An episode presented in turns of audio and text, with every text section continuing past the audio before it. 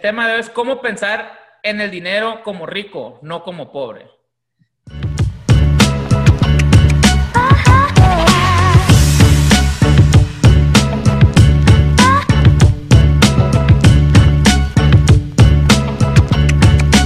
¿Qué hubo, Marcos? ¿Cómo andamos? Muy bien, ¿cómo estás, Mariano? Bien, bien. ¿Me escuchas bien? Todo bien, ¿y tú? Bien, perfectamente, Y el perfectamente. público también nos escucha. ¿Nos escuchan? ¡Ew! Ese le va a doler el oído a dos, tres. Oye, Marco, pues eh, desde la semana pasada no platicábamos, pues, pero el, vi- la- el- el tema de la semana pasada estuvo muy bueno, a la gente le gustó. Entonces hablamos un tema, nos fuimos largo, dipiamos, este, y, y decidimos, a ver, vamos a sacarlo otra vez. Órale, no, no, no me aticen tanto, ¿eh? porque dije, a ver si no la gente este, se amarga con algo tan, tan filosófico cuando pues el tema es de, emprendimiento y de negocios. Pero si les está gustando, pues oye, a mí me dan, me dan más aviada porque es lo mío, ¿eh? No, aparte está padre porque aprendes, pues hasta yo estaba acá escuchando y sales con otra, con otra perspectiva. Entonces, los que no lo han escuchado, vayan, es el episodio 28. Cómo encontrar tu propósito en la vida y lo tenemos también en Facebook, en la página de Startup Talks, lo tenemos el video completo, ¿no? Pero bueno, primero que nada, ¿qué estás tomando, Marco? Café otra vez. Mira, Eh, güey, café. Salud. Yo me ando tomando una, una Diet Coke, güey. Y qué rico. Llevo desde las seis y media de la mañana en la, aquí en la, en, la, en la casa, estoy trabajando en la casa ahorita, porque pues estoy invirtiendo en la bolsa, comprando opciones, todo eso, y hoy fue el día del Apple. Entonces enseñaron los nuevos celulares, lo que va a salir el iPhone 12, Ujú. y aquí me quedé, ¿no? ¿Y cómo va? eh? Escuché que, que hubo una baja en la bolsa hace una- un par de semanas. Sí, un bajón, pues ha ido, todas las semanas ha habido un bajón. Cuando el Donald Trump avisó que, que tenía coronavirus, ¡pum! cayó la bolsa, ¿no? Luego de repente la semana pasada, bueno, miento, sí, la semana pasada subió otra vez, pero poco a poquito, hubo un spike para arriba. Y, y ahorita con lo del Apple, no sé qué pasó, pero bajó un poquito, fíjate. Bueno, cuando menos esta, esa, esa, esa stock, ¿no? Que es la que estuve siguiendo todo ayer y hoy. Qué interesante. Y creo que ahorita podemos vincularlo mucho a eso porque la bolsa de valores es una gran herramienta para, para tener dinero ahorrado que te esté generando ingresos, ¿no? Que me estoy adelantando un poco al tema, pero, pero es un poco de lo que quisiera platicar ahora. No, ni siquiera hemos, ni siquiera hemos dicho qué tema es. A ver, a ver, aviéntatelos. El tema de hoy es cómo pensar en el dinero como rico, no como pobre. Uf, este creo que mm, nos va a doler a muchos porque todos tenemos, caemos en la tentación esa, ¿eh? Y más en Latinoamérica. Eh, cómo pensar como rico. Y pues también hacerlo realidad, no, no, no más pensar, pero pues terminar siendo pobre siempre. O simplemente yo creo que salir de la mentalidad de, de cómo salir de la mentalidad de que se te va a acabar, de que de, de nomás guardarlo, no invertirlo, porque luego porque va a haber, va, va a escasear, pues, ¿no? Entonces yo creo que de eso se trata, hablar de que, pues, de, de, de moverlo y de crecerlo, pues, ¿no? No nomás de tenerlo guardado abajo Bueno, del colchón. Pero a ver, a lo mejor y tú primero, o sea, para ti, ¿qué, qué puedes identificar? Así la diferencia entre la gente que, o no sé si tú tienes así como que algunas características que, que identificas de gente que piensa como pobre, que puede o no puede ser pobre, ¿no? O sea, puede que no, no sea tan pobre, pero piensan como pobre. Y gente que piensa como rico, que a lo mejor y ahorita no es como que tiene un millón de dólares ahorrado en el banco, pero que se nota que es alguien que le va bien y que le va a ir bien, ¿no? Que le echa ganas. Entonces, Pues ¿tú mira- cómo los calificas?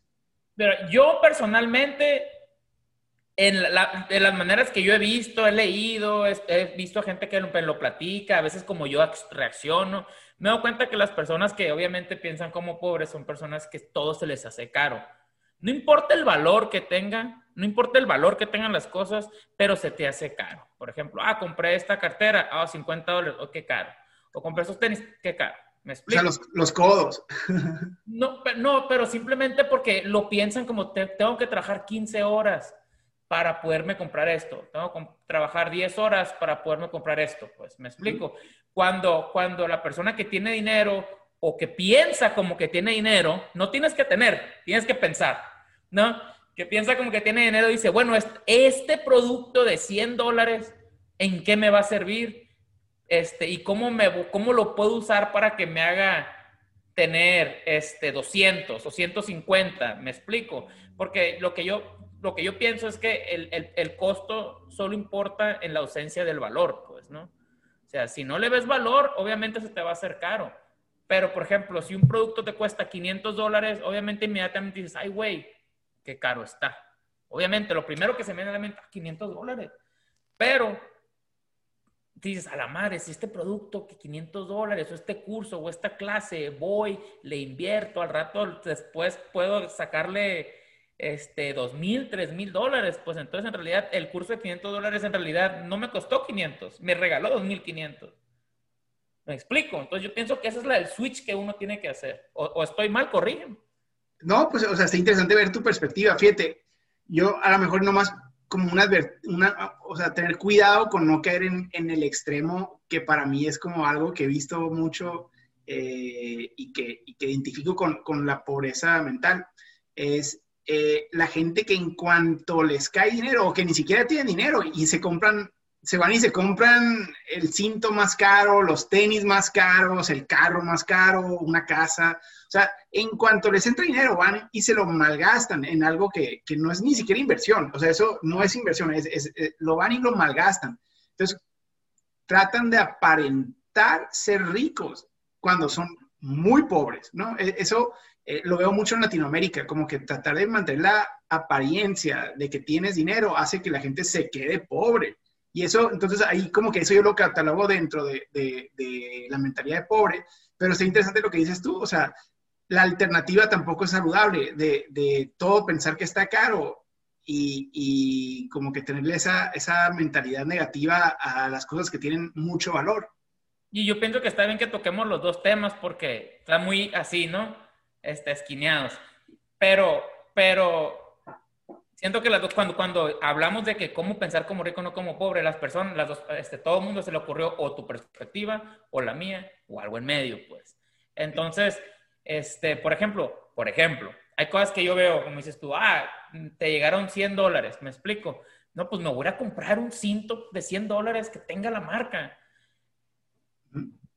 te vas a quedar sin dinero por comprarte el cinto, me quedo. O sea, cuando el mismo, el mismo producto de 20 dólares te va al mismo servicio, te va a dar el mismo servicio y, y, te vas a quedar con 80 dólares. Pues ahora, no, no significa que lo vas a comprar chafa, lo vas a comprar más barato. Pero el chiste es comprar una cosa buena una vez que te dure, pues, ¿no? Pero yo he visto que si compras de que, ay, que diga Gucci, al rato te enfadas.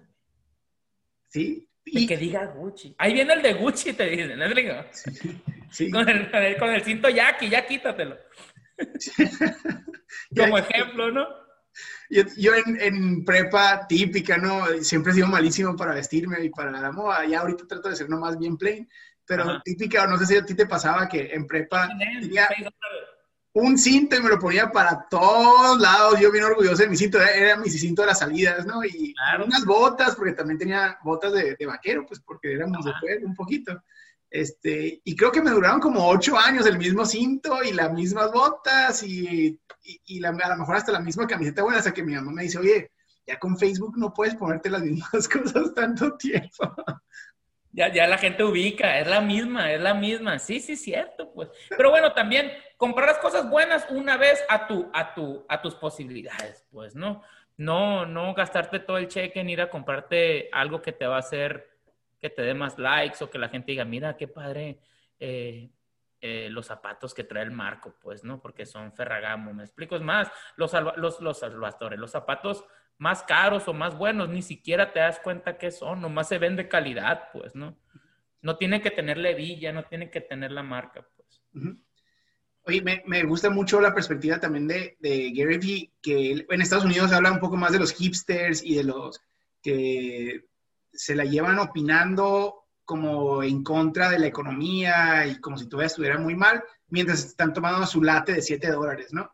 Y creo que eso también le pasa a muchos en México que que tenemos como una mentalidad muy pesimista sobre la economía y las oportunidades económicas y nos desahogamos así como viendo el dinero como que la gente que tiene dinero las vemos como alguien malas o como que algo malo hicieron, mientras estamos malgastándonos nuestro dinero en cosas pues en este caso pueden ser los cintos, pueden ser las botas, pueden ser los, carros, eh, pero también, o sea, son, ahí estamos en los antros tirando dinero, o sea, es la peor inversión del mundo ir a gastarte mil pesos, 500 pesos en una salida nomás para tener una botella puesta en medio de tu mesa, en, una convivencia que, o sea, no hay problema si ganas 10 mil dólares al mes, pero si ganas 1500 y vas y te gastas 500 pesos en, en una botella, eh, y, eh, o sea, si no es la botella, pues es, súmale, no, es el café del Starbucks, es lo, que quieras.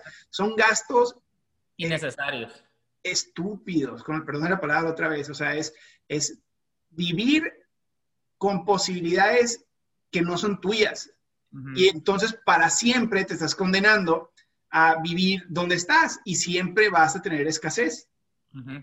Sí, porque siempre, o sea, porque si te pones a pensar, si pones a sacar cuentas de todo lo que haces al día, como dices tú, 5 dólares al día por 7 días a la semana son 35 dólares, ¿no? Por 5, ayúdame, 140. 140 dólares, ya son 1.500 pesos, pues, ¿me explico? O sea, es un, o, o 3.000 pesos, que hasta está en café. Cuando te puedes comprar una, una cafetera, güey, Ninja, o una cafetera Keurig, que te pueden costar 70, 80 dólares, 2 mil pesos a lo mejor, y el café te va a costar 50 centavos la cucharada todos los días, te vas a levantar y lo primero que vas ya va a ser tu café preparado en, en, en la mañana, lo echas en tu bote Yeti si quieres de 500, 600 dólares y, y te va a durar caliente todo el día y en un mes vas a pagarlo, la inversión de que si tú estuvieras comprando Starbucks todos los días, pues entonces ahí dices, ay güey, ¿para qué me compro el Yeti si puedo comprar el del Walmart Arctic? Un decir, es un decir. Entonces dices, ay, güey, pero en realidad me estoy ahorrando tanto, pues, ¿no? Entonces ya como que switchar la mentalidad y, y al rato tienes tu Yeti, me explico, chingón que te sirve para el café, para la cheve, para las micheladas, para el camping, para los viajes, para todo. Y, lo, y en realidad se te regaló, pues. O sea, no te costó nada, nomás simplemente no gastaste tus 7, 8 dólares en Starbucks todos los días. Y, no, y si le sumas, o sea, ahorita que estás sacando cuentas, si, si estás malgastando entre 5 y 7 dólares al día, entre una comida cara, entre todo eso, son 2 mil dólares al año. O sea, 2 mil dólares al año en 10 años son 20 mil dólares, cabrón. 20 mil dólares es el ahorro que necesitabas para salir de la pobreza con una inversión estratégica. Exacto. Y yo creo que, que, que todo mundo somos culpables de eso en algún momento. Por ejemplo, yo cuando hice mis impuestos el año pasado, me acuerdo que mi contador me dijo, ven, me dijo, dijo, oye, cabrón, me dijo, ¿por qué tienes tantos gastitos de 1.50 en el Quick Trip? El Quick Trip es una gasolinera muy conocida aquí en Tucson. ¿Por qué tienes tantos gastitos de 1.50, 2? No son de gasolina, me explico, no son de gasolina, obviamente no los puedes deducir, ¿no? Tienes que pagar los impuestos de ese 1.50. Pero te dicen, ¿por qué tienes tantos gastitos de 1.50? Y era el refresco, pues ya es que en Tucson hace 114 grados Fahrenheit y te paras acá y le echas en la maquinita con un montón de hielo y te sabe de perlas, pues, ¿no? Pero, pero se te van acumulando y me dijo, mira, güey, en, el año 2000, 1800 dólares, me explico, que te los gastaste, entonces te quedas, ah, ¿sabes qué? O sea, no, pues, ¿no? Entonces dije, ¿sabes qué? Ya mejor me compré un, un Yeti con agua helada, con hielo y ya, pues ya lo traigo para todos lados y más saludable aparte, o sea, te permite planear tu nutrición, no nomás tus finanzas, de una manera más estratégica. Y aparte, si te, porque aquí yo creo la clave es tener el plan. O sea, es decir, no nomás voy a sacrificar eso que me encanta, me encanta el latte de tal, de, de, tal coffee shop y sacrificarlo, que es lo que decías tú ahorita, es a lo mejor y la tentación de caer en la mentalidad de pobre, donde todo se te hace caro y no vas a hacer nada. Eh, yo creo que es, no, es, solo va a funcionar para no caer en eso si tienes un plan. Es decir, ¿sabes qué? Voy a tratar de juntar dos mil dólares al año de, ahorros. Y, que se paguen de puro café. Ajá, pero para no desmotivarme, me voy a dar un gusto de tal cada vez, cada, cada tanto, ¿no? Entonces ya está, ya está planeado en tus finanzas, pues, y eso te permite dar el brinco para salir del nivel socioeconómico en el que estás y a lo mejor en el paso de 5 o 10 años ya brincaste uno, dos o tres niveles, porque eh, hay una estrategia en, puerta, pues. Pues, o sea, poner a dieta tu cartera, pues. Como cuando tú te pones a dieta, que dices, me voy a cuidar de lunes a, sábado y el domingo, ah, me voy a dar mi gusto, me voy a comer mi hamburguesa, me voy a comer mi, mi donita, mi cheve. O sea, cuando te pones a dieta, igual, pues, ¿no? Dices, ¿sabes qué? no voy a gastar en café, voy a tomar café aquí en la casa todos los días, me lo voy a preparar eh, y el domingo un día a la semana voy y me lo tomo a gusto, pues, ¿no? Y, en realidad no le, estás, no le estás perdiendo, o sea, no estás perdiendo el ritmo, pues simplemente nomás estás, sin privártelo 100%, yo creo que logras las metas más a largo plazo, ¿no? A que si nomás cortas todo de un jalón, pues. Sí. Y mira, bueno, ahora sí para intensiar, ¿no? Ya voy a, ahí hice ahorita como que un brainstorming así para poder aportar algunos temas así profundos. Primero, creo que mucho de, de los retos que tenemos, de la manera que vemos el dinero, nosotros en Latinoamérica, eh, viene de nuestras raíces españolas. O sea, la, dinámica latinoamericana es diferente a la americana, a la norteamericana, porque España conquistó Latinoamérica y, digamos, Inglaterra conquistó Estados Unidos, ¿no? Y la diferencia es que la gente que venía de, de Inglaterra a Estados Unidos venían a instalarse, o sea, a crear una nueva comunidad y a prosperar. Era su, era su mentalidad, o sea, era una vida nueva y un futuro eh, optimista donde iban a, pues, construir de cero su, su, vida, ¿no? En Latinoamérica era diferente. España llegó, los españoles, los primeros españoles llegaron con la mentalidad de saqueo. Entonces era hacerse rico para regresarse a España a presumir todo lo que, lo que, lo que lograron. Entonces nos sembraron como que un resentimiento contra, contra el dinero, pues porque era como que una búsqueda de, tesoro y de dinero y de riqueza a costa de lo que fuera necesario. Entonces como que sembraron un mal sabor, pues entonces creo que eso es algo que, traemos arrastrando en, en Latinoamérica y te lo voy a complicar más. Parte del sistema político en Latinoamérica hace que sea bien difícil salir, o sea, de pobre a rico. O sea, el, el sueño americano es, es, la bondad del sueño americano, que Estados Unidos por siglos era un país donde podías llegar como migrante y empezar de cero y terminar siendo multimillonario. O sea, era, o sea, era todavía creo que se distingue por, por, por, eso, lo ha hecho más difícil la burocracia, creo que está sobre regulado Estados Unidos, entonces es, es, muy difícil. Pero sí, o sea, un migrante de donde quieras que llegue a Estados Unidos eh, y, agarre un poquito de ritmo, puede, puede trascender. En Latinoamérica es muy difícil y hay una broma que me gusta mucho a mí, que dice que eh, las únicas tres maneras de hacerte rico eh, en México es metiéndote a la política, robando, entonces obviamente le da una connotación negativa al dinero automáticamente. Dos es metiéndote al narcotráfico o a un mercado negro, otra vez algo con una connotación extra eh, negativa. Y número tres, casándote con alguien que traiga lana. Son las tres maneras. Son las tres maneras. O sea, es, y, y es una burla que, que, lo diga y en verdad no, quizá no sea cierto, pero, o sea, sí representa una realidad que sí es cierto que la mayoría de la gente que se ha hecho rica en México ha sido a través de una de esas tres, o sea, y, es como una combinación a veces combinada entre, entre varias de esas, ¿no? Y, y entonces los mexicanos vemos a los ricos como que algo malo hicieron, algo malo hicieron para llegar a donde están. Entonces, tenemos sembrada... Que con cola que le pisen, pues. Ajá, entonces tenemos sembrada una idea de que si eres rico, eres malo. Y desde ahí ya nos amarramos nosotros mismos, nos condenamos nuestra, nuestra propia, nuestro propio desempeño financiero, porque ya traemos como que el mal sabor de si me empieza a ir muy bien, va a haber... Sí, la gente va a pensar, o, si me entra dinero, más vale que no se note o, no decir nada, o sea, entonces ya, ya, traemos como que si fuera un pecado el dinero, pues, y eso es algo que nos va a mantener abajo todos si no rompemos con esa mentalidad. Pues bueno, dicen, también dicen que lo rico se ve de lejos, ¿no? Aunque no, aunque no lo presumas, no nada, pues. Bueno, hay un dicho muy fuerte, que no lo quiero decir. Apenas que. Nada, sí lo voy a decir. Censúralo así como que. Bueno, lo rico y lo menso se, ven de lejos, pues se ven a cinco kilómetros, pues, ¿no? O sea, no tienes que andarlo presumiendo. Si te da bien, te da bien sin tener que estar presumiéndolo, ni gritando, ni comprando marcas, ni nada, pues. En la pura manera que tú te presentas se nota, pues, me explico. O cuando menos que sabes que te estás haciendo rico honrado, que estás ganando bien o que estás mejorando tu estilo de vida como lo tenías. Porque, porque rico para, para una persona que vivía en una casa de, de cartón, rico puede ser vivir en una casita de ladrillo, de un cuarto y un baño, pues, ¿no? Eso es rico para él. Ahora, y esa, una persona que así empezó, rico puede hacer dos casitas de un cuarto y un baño y rentar una.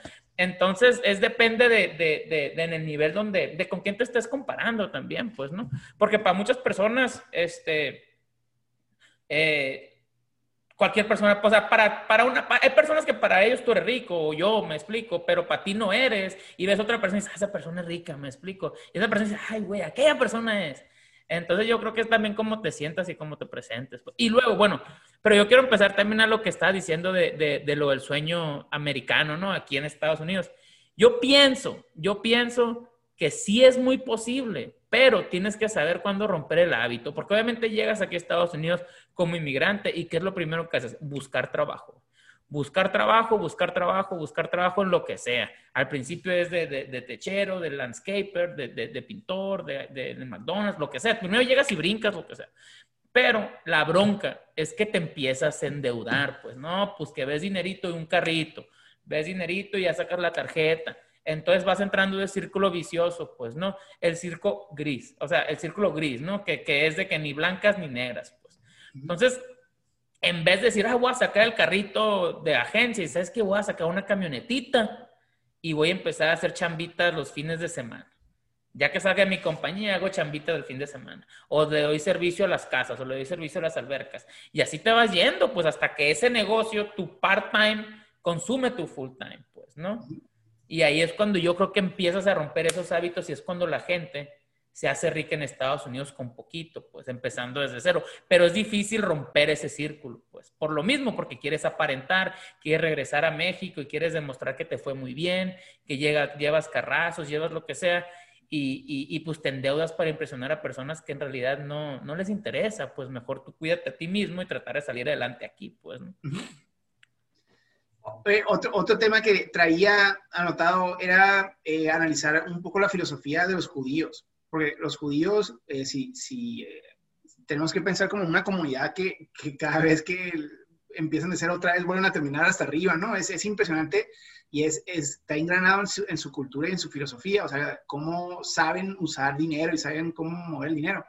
Eh, y hay, bueno, hay varias cosas que me gustan, pero una, una de las cosas que, que muchos no saben de los judíos es que esa capacidad de, de hacer dinero es eh, eh, fue una herramienta de supervivencia desde la época del profeta Jeremías. De hecho, hay un pasaje que a mí me encanta porque aparte es el pasaje de las ciudades, que dice, busquen el, bienestar de su ciudad a donde los he deportado o enviado y pidan al Señor por ella, porque la prosperidad de ustedes depende de la prosperidad de la ciudad en la que están. O sea, entonces, a los judíos siempre les mal, a donde llegaban, les, o sea, siempre que hubiera una guerra, ellos terminaban pagándolo, ¿no? Y hasta todavía en el siglo XX lo vimos con el holocausto. Entonces, el, profeta Jeremías lo que les dijo, a ver, si quieren que se los dejen de, aniquilar o de, extorsionar o de explotar o que tienen que llegar a un lugar y tienen que tratar de generar prosperidad para el lugar, porque si, si le está yendo bien a la economía del lugar, a ustedes les va a ir también, nadie, no va a haber guerras, pues no va a haber violencia, no va a haber delincuencia, si, si a ustedes, si, si le está yendo bien a todos. Entonces, los judíos como que con esa, desde esa eh, perspectiva, que pues en verdad debería ser judeo-cristiana porque está en el Antiguo Testamento, es la idea de, de llegar a un lugar y rifarte a través, eh, eh, de hecho el término se, se llama las minorías creativas, de ahí sale el término ese, es llegar a un lugar identificar cuáles son las oportunidades y cuáles son los problemas, innovar y transformar la sociedad a través de los negocios. E, esa, ese concepto es el concepto de una minoría creativa donde vas a ser minoría, porque digamos en este caso nosotros como migrantes en México vamos a ser minoría, o alguien en, en Estados en, en, en, México como emprendedor vas a ser, vas a ser minoría. Y, entonces, como eres minoría, políticamente es muy fácil para la gente decir, ah, ahí va el, el, el tal, el mexicano, el, el, empresario capitalista, o lo que quieras. Eh, entonces es muy fácil como que convertirte en el enemigo del pueblo. Pero si a dónde vas empiezas a generar empleo, empiezas a generar riqueza para, toda la gente. Exacto. Entonces, al rato le está yendo bien a toda tu comunidad y a toda tu ciudad y te está yendo muy bien a ti. Entonces, esa es un poquito de la mentalidad de rico que tienen los judíos. Es no tanto de rico, sino de creadores. Y, y, y donde saben que son minoría y no, no, no les importa encajar contigo. Pero lo que les importa es que a todos les esté yendo bien donde están ellos. Entonces, eso, eso ayuda. Pero luego hay un rabino que es autor, me, encanta su, creo que lo hemos platicado, el rabino eh, Daniel Lapin, se llama, es de California, creo, eh, que tiene una filosofía sobre el dinero que también es muy, es muy bíblica, pero es como una manera que piensan los judíos. Dice, el problema que si crees que el dinero es como algo malo o algo, este, como que así con pecado, como lo hemos visualizado en Latinoamérica, incluso los católicos, eh, pues entonces, ya, ya decíamos ahorita, o sea, lo vas a medio pelear. Pero, dice, la manera que tienes que pensar en el dinero es que el dinero le da un valor al servicio. Entonces, digamos que no existiera el dinero y que estuviéramos en una ciudad, en una comunidad donde nos damos, nos prestamos servicios entre todos. Entonces, digamos que tú eres un carnicero, y no sé si te platicaba esta historia, pero digamos que tú eres un carnicero y a ti te encanta matarla, o sea, la mejor carne para poder matar, pues matar, matar la vaca, o sea, pero la, mejor, el mejor ganado posible para que tu comunidad disfrute mucho una carne asada buena, sonorense. Coma bien, pues. Coma bien. Y digamos que esa es tu pasión. Y, y, te encanta, pues es, una, es un chorro de chamba, ¿no? O sea, pues todo el proceso para poder darle la carne fresca a la gente y que sea de calidad, es un proceso. Entonces, digamos que alguien llega contigo y, y, te dicen, este, oye, pues no, ¿sabes qué? Es la quinceañera de mi hija y le vamos a hacer una carne a, este, dame cinco kilos, ¿no? De que no, claro que sí, o sea, le das los mejores eh, cortes que tienes y, y, vamos, cinco kilos no alcanzan ni para madre, ¿no? Pero, Pero bueno. Mi papá de la Rubí, dicen, le quedamos a hacer una carne asada a mi hija. ¿Nunca te, acuerdas de los 15 de la Rubí? ¿No te tocó? No. Ah, luego te lo voy a enseñar. Un video que hizo viral en México, que invitaron a, hicieron un video en YouTube invitando a todo el pueblo. Invita, todos están invitados a, la a los 15 de Rubí. Y se hizo viral acá, güey. ah, creo que sí. Sí, esto no, no, no. Bueno, pues cada quien trae su carne. Sí. Pero de que una compañía de carne que yo voy a poner la carne, yo el local, iban a televisarla acá, güey. No, no, no, todo. Ah, ah, bueno, perdón, ¿y qué? Una de estas, así. Entonces, pues va, va a ser su quinceañera, le, le, das la carne y dices, oye, pues, no, ojalá se la pasen muy bien, este, disfruten, me dicen cómo estuvo la carne. Pero oye, ajá, pero aquí no hay dinero, aquí no existe el dinero. Entonces, le dices, oye, pero ¿sabes qué? Hazme, hazme, un paro, este, fírmame esta nota diciendo que, que, que, te di este servicio, porque al rato tengo que llevar a mi hija al dentista para que el dentista sepa que yo también ayudo a los demás, a ver si él me quiere ayudar a mí. Ah, no, no, claro que sí, ¿dónde le firmo? ¿no? Eh, ya le firmas. Y ahí vas tú al rato con el dentista y llevas a tu hija y que el dentista también su pasión es ayudar a los niños a, este, pues mejorar su, su, dentadura, ¿no? Y lo que quieras. Y si se la rifa el dentista, le arregla la muela picada que trae tu hija y todo. Y se aventa un chambón de dos o tres semanas aparte, ¿no? O sea, porque fueron varios procedimientos. Y al final, pues ya, muchas gracias, él bien contento porque pues le mejoró la vida a tu hija y a tu familia y todo, y te dice, oye, este, nomás que antes de que te vayas, nomás me puedes firmar aquí eh, una notita donde diga que, que, pues, o sea, lo que hice por ti, para, a rato tengo que ir a comprar tortillas y tengo que comprar súper y todo, pues para que los que me van a dar eso sepan que yo le estoy dando a otra gente también y que pues, no gusta. No, claro que sí, ¿no? Entonces, eso, esa notita, esas firmas, exactamente eso es el dinero. Esa es la manera en que los judíos y los cristianos deberíamos de pensar en, el elemento espiritual detrás del servicio y la manera en que el dinero no es nada más que una notita que dice a cuánta gente le agregaste valor a través de tu servicio. Y lo tienes. y si lo ves de esa manera, entonces te debes de enorgullecer entre más notitas tengas, porque significa que le estás aportando más valor a más gente. Ahora, el problema es que muchas personas hacen cosas que generan tan poquito valor a la empresa en la que están o la comunidad en la que viven, que tienen muy poquitas notas. E, esa es la reflexión. Entonces, la reflexión no es cómo gano más dinero, es cómo puedo aportarle más valor a la compañía en la que trabajo o a la comunidad en la que vivo. Ajá. Órale. O sea, en realidad las notitas vienen siendo como dinero y hay gente que tiene muchas notitas mal ganadas también, se podría, se podría decir.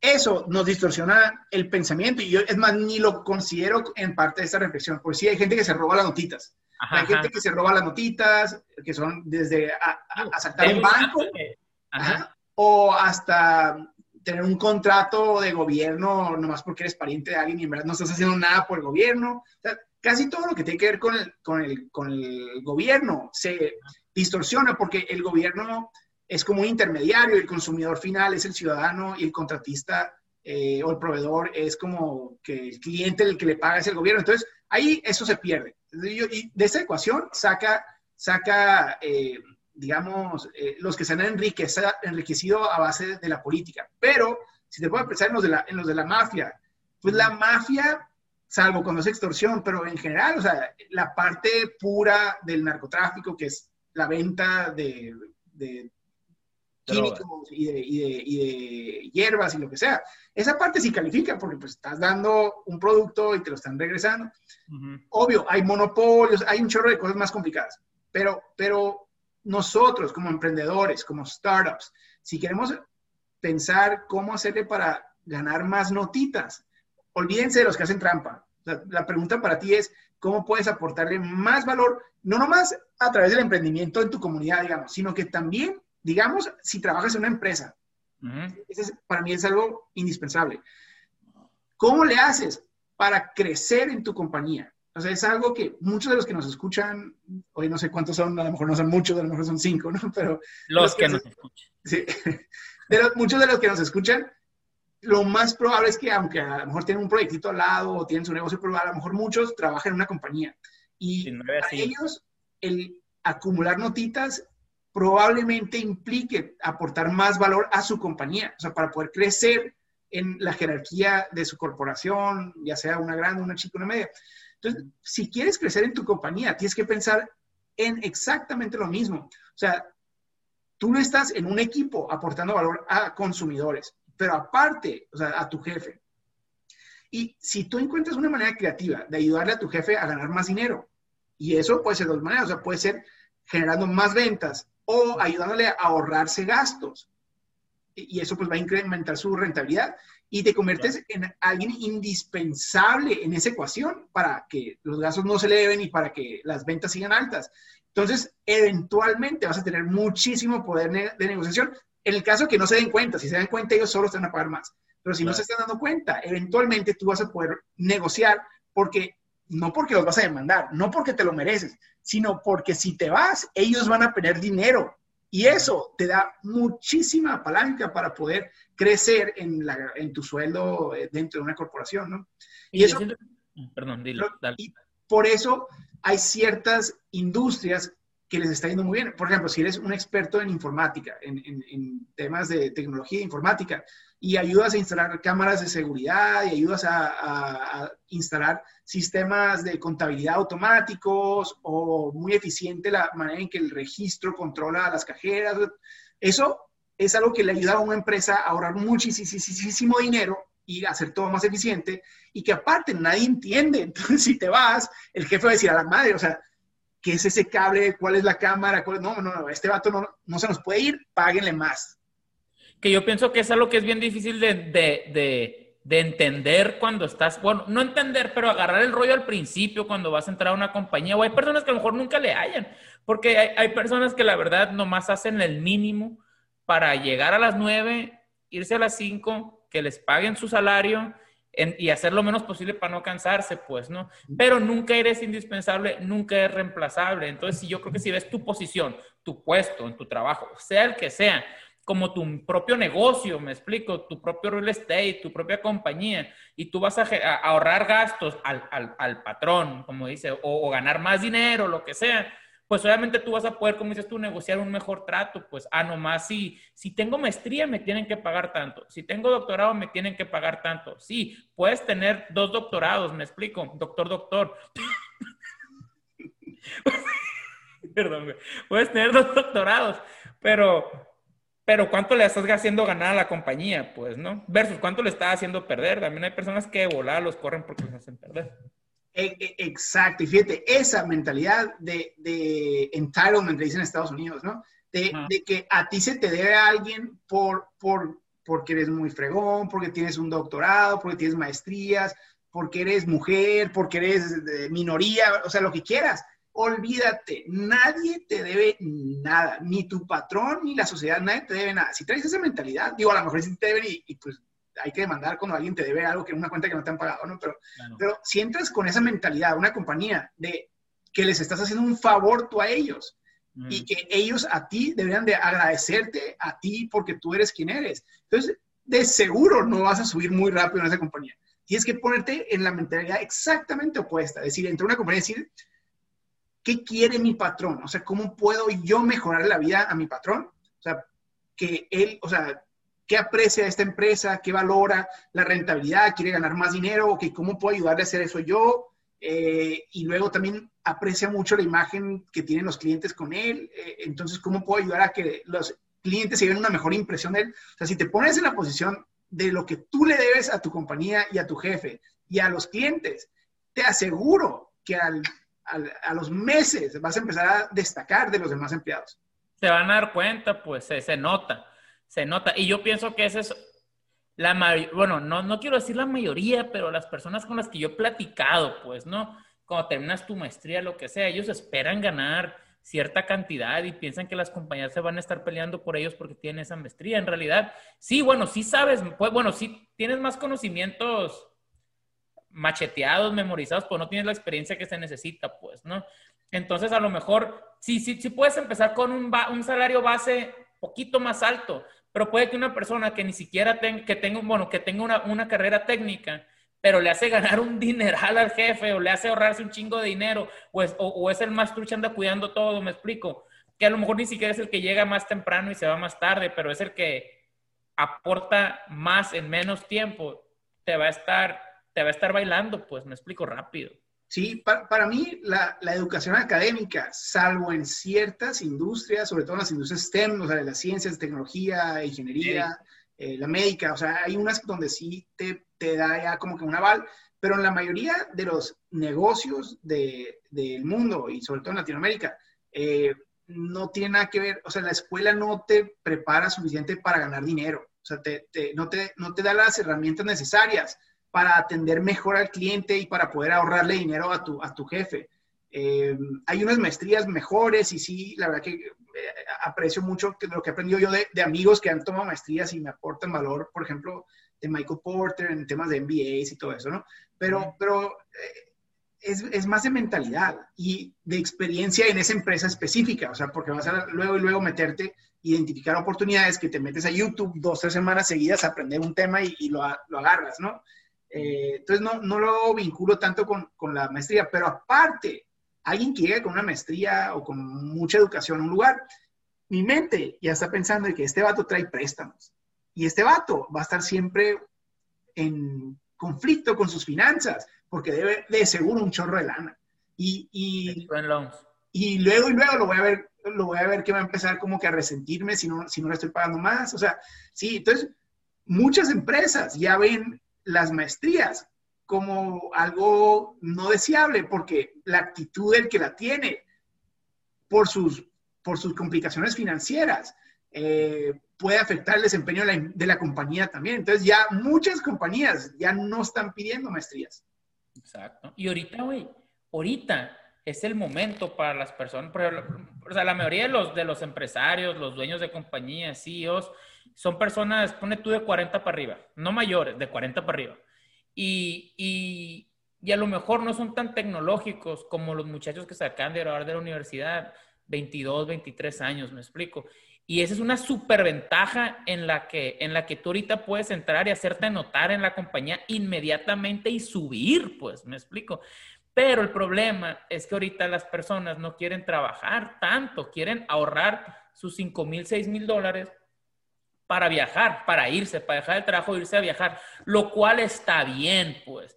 Pero, por ejemplo, un, CEO, el problema que tiene, lo vi en un video, el, CEO, el problema que tiene es de que dice, ¿sabes qué? Contrato estos morros buenísimos para lo que hacen, pero no me duran ni tres ni cuatro meses y de volada dejan todo, agarran un dinerito y se van este, a España, se van a Europa, se van acá y no, no sé cómo quedármelos, pues, ¿no? Entonces, el vato les empieza a explicar, o sea, es que esa es la, es la nueva generación, pues, lo quieren digital, quieren ganar, quieren viajar se los puedes dar si te están sirviendo, si te están haciendo ganar dinero, me explico. ¿Sabes qué, cabrón? Te vas con tu laptop y te voy a ir pagando por proyecto, me explico. Y tú vas a estar allá en Europa gozando la vida que yo hubiera querido tener, pero no me tocó.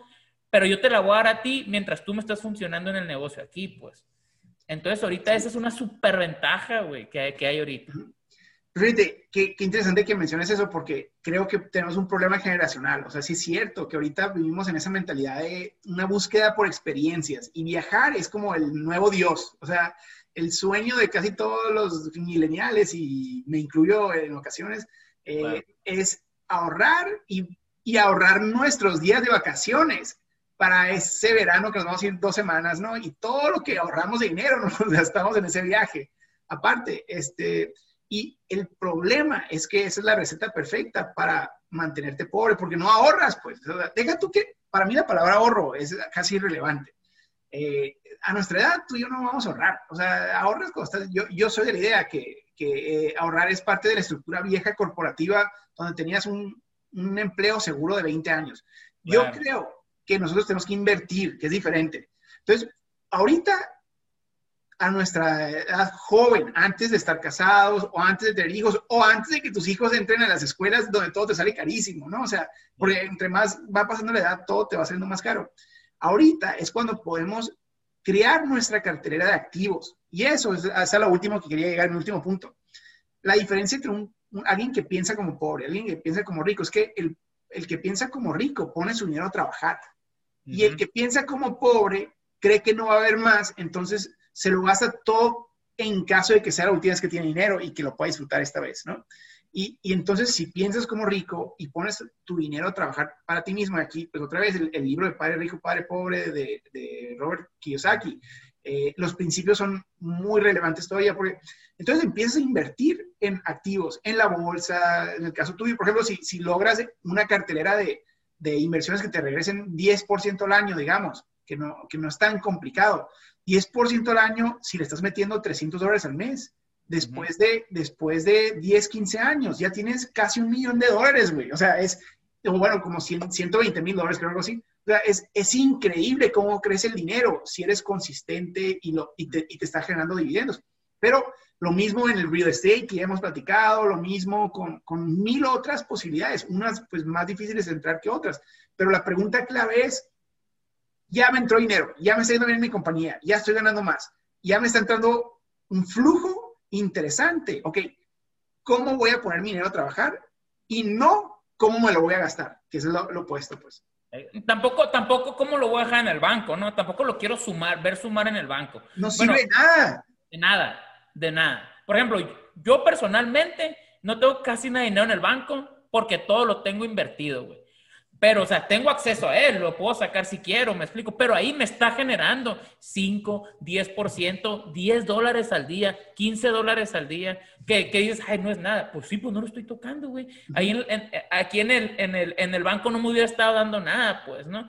Y de hecho, güey, este, yo tomé un curso de un mes de, que se llama Invierto en mí el curso, este, y te, te enseñé a comprar opciones, no, o sea, opciones, y luego con las opciones este, ves cómo van las acciones y luego con lo que ganas de las opciones, compras acciones, ¿no? Entonces como que es, redondo, dinero por ahorita, dinero para después, ¿no?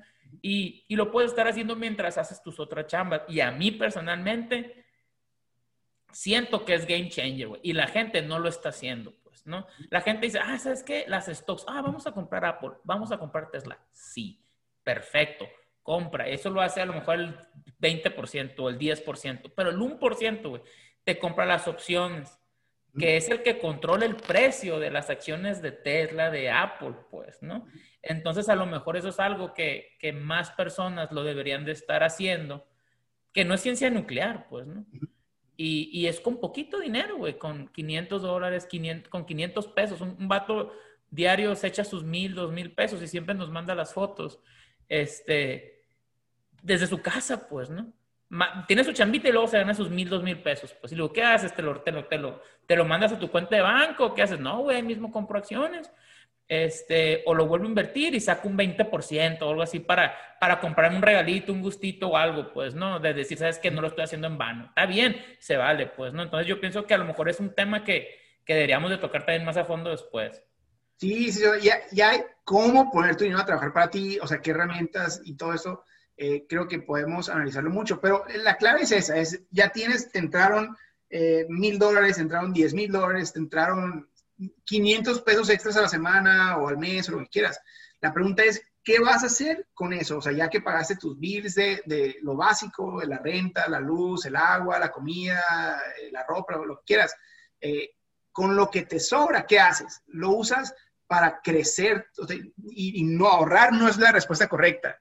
Eh, ¿En qué lo metes para crecerlo? Eh, y si no tienes una respuesta para eso clara, entonces eh, no, no estás aprovechando. Y cuidado con caer en la mentalidad de pobre, que es lo opuesto, es, híjole, aprovecha ahorita que tienes y que tienes energía y que tienes salud y gástatelo. Y entonces en 20 años, cuando te esté empezando a doler la espalda, que ya no puedas irte de viaje porque no puedes volar 15 horas en un avión, pero aparte sigues ganando lo mismo que estás ganando ahorita eh, y te empiezas a quejar del mundo de que es injusto, de que por qué los ricos tienen tanto dinero y nosotros aquí estamos batallando. No, no, no, no, no, no. Tú escogiste tu camino.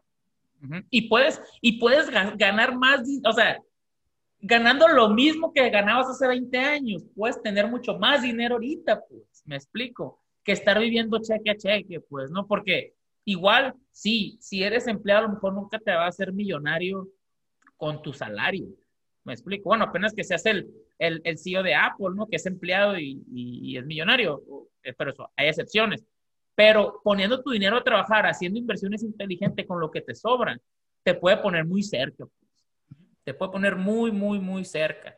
Este, y, y, y antes quiero hacer, también antes de irnos, quiero hacer énfasis en eso el, precio solo es, un, solo es un problema en la falta de valor. Si ves algo que se te hace caro y, o sea, piénsalo, ¿de qué me va a servir? ¿Me va a ayudar? ¿Me va a hacer ganar más? Si la respuesta es sí, que no te pese. Si la respuesta es no, no lo compres. digo? Pero, pero, ¿sabes que a lo mejor yo siempre lo tengo muy presente y me ha funcionado, pues, ¿no? Ok. Y te sirve no estar de que, ay, ¿por qué? ¿Me explico? Sí, sí, sí, sí, entiendo. Muy bien, creo que nos aventamos un buen tema. Este, me salieron varios ya ideas para la próxima de, los que estamos platicando. Este, ahorita te los paso. Quiero, quiero darme un segundo para felicitar a la Fiona, que el día de hoy cumple tres años. ah, está, está jovencita todavía. Ajá, está jovencita. Bueno, sí, tres años. Eh, ¿De perro cuántos son? ¿24? No sé. 7, 14, sí, como 21, 24. Eh, le voy a ir a comprar una hamburguesa acá para que, para que se celebre. y, y, la semana que entra vamos a, poner, a probar las Fiona Brew. Órale, perfecto. Pues me invitas, ya sabes. Ya estás, ya estás peinado para atrás, Marcos, pues. Este, bueno, un gusto como siempre. Nos vemos la semana que entra. Hola, Mariano. Un gusto. Hasta luego.